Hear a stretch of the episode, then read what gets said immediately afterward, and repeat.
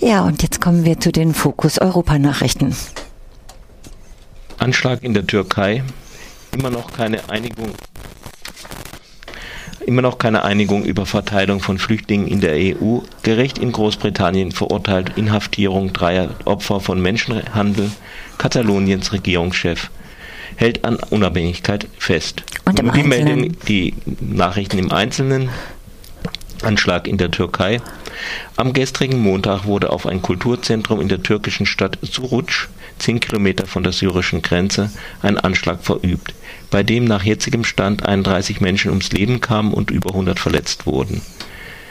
Türkische Medien berichten jedoch berichten mit Hinweis auf die Ermittlungen, dass es äh, äh, sich um eine Selbstmordattentäterin gehandelt habe, die sich im Garten des Kulturzentrums in die Luft gesprengt habe. Die Regierung in Ankara macht den Islamischen Staat für den Anschlag verantwortlich. Premierminister Ahmed Davutoglu erklärte allerdings, er gebe, es gebe da- darüber noch keine endgültige Sicherheit. Im Kulturzentrum Amara hatten sich zum Zeitpunkt des Attentats vor allem Jugendliche und junge Erwachsene für eine Pressekonferenz versammelt, bevor sie über die Grenze ins nahe Kobane hätten aufbrechen wollen sollen.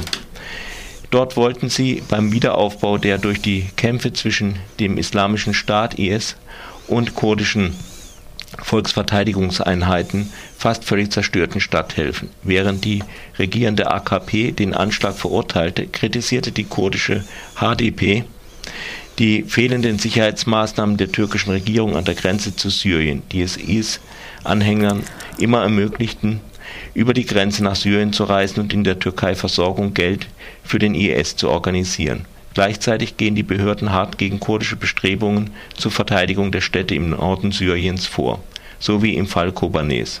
Nicht nur die HDP, auch andere kurdische Organisationen werfen der türkischen Regierung vor, den IS jenseits der Grenze zu tolerieren und nicht genug gegen seine Aktivitäten auf türkischem Gebiet zu unternehmen. Hauptanliegen sei es, die Entstehung eines autonomen kurdischen Gebiets an der Grenze zur Türkei zu verhindern. Am Montagabend ging die Polizei mit Wasserwerfern und Tränengas gegen Demonstranten und Demonstrantinnen vor, die in Istanbul gegen die Untätigkeit der Regierung protestierten. Immer noch keine Einigung über Verteilung von Flüchtlingen in der EU. Auch nach dem Sondergipfel am Montag gibt es keine Einigung über die Verteilung der 40.000 Kontingentflüchtlinge aus Griechenland und Italien auf die EU-Länder. Nach wie vor fehlen rund 8000 Plätze. Das Programm soll nun trotzdem starten. Über weitere Aufnahmen wird dann im Herbst erneut verhandelt. Die Entspannung der Flüchtlingssituation in den beiden Mittelmeerländern wurde Anfang Juni zwar von den EU-Staats- und Regierungschefs beschlossen, jedoch auf freiwilliger Basis und ohne feste Quote, wie sie ursprünglich vorgeschlagen worden war. Österreich und Ungarn weigerten sich, überhaupt Personen aus dem Relokationsprogramm aufzunehmen, während Spanien, Bulgarien und Portugal hinter den internen geplanten Zielen ge zurückgeblieben sind, berichtet die österreichische Zeitung Der Standard mit Bezug auf Diplomatenkreise. Großbritannien und Dänemark müssen sich aufgrund einer Ausnahmeregelung gar nicht an der Umverteilung beteiligen. EU-Migrationskommissar Dimitris Avramopoulos zeigte sich zwar enttäuscht, brüstete sich aber gleichzeitig damit, dass die EU nun durch die Koordination der Staaten untereinander, Zitat, die weltweit höchsten Asylstandards, Zitat Ende habe. Unstrittig war hingegen die Aufnahme von 20.000 weiteren Flüchtlingen aus Lagern außerhalb der EU, vor allem aus Syrien. Die Ziele für dieses Resettlement-Programm wurde sogar übertroffen, unter anderem, weil sich auch die Nicht-EU-Staaten Norwegen und Schweiz beteiligten. Gericht in Großbritannien verurteilt Inhaftierung dreier Opfer von Menschenhandel. Die britische Innenministerin Theresa, Theresa May wurde am Montag der illegalen Internierung von Flüchtlingen für schuldig befunden. Die, in einem Urteil des obersten Gerichtshofs wurde May vorgeworfen, die Schutzbestimmungen für die Opfer des, von Menschenhandel verletzt zu haben, indem sie in Abschiebehaft gefangen gehalten wurden. Die drei Klägerinnen, zwei Frauen aus dem Kosovo und Nigeria sowie eine, ein Junge aus Nigeria, wurden unter dem Detained Fast Track Programm DFT festgehalten.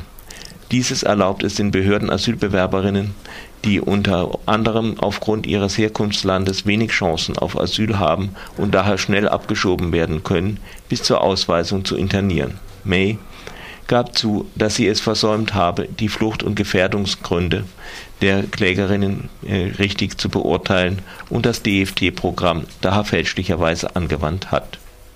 Kataloniens Regierungschef hält an Unabhängigkeit fest.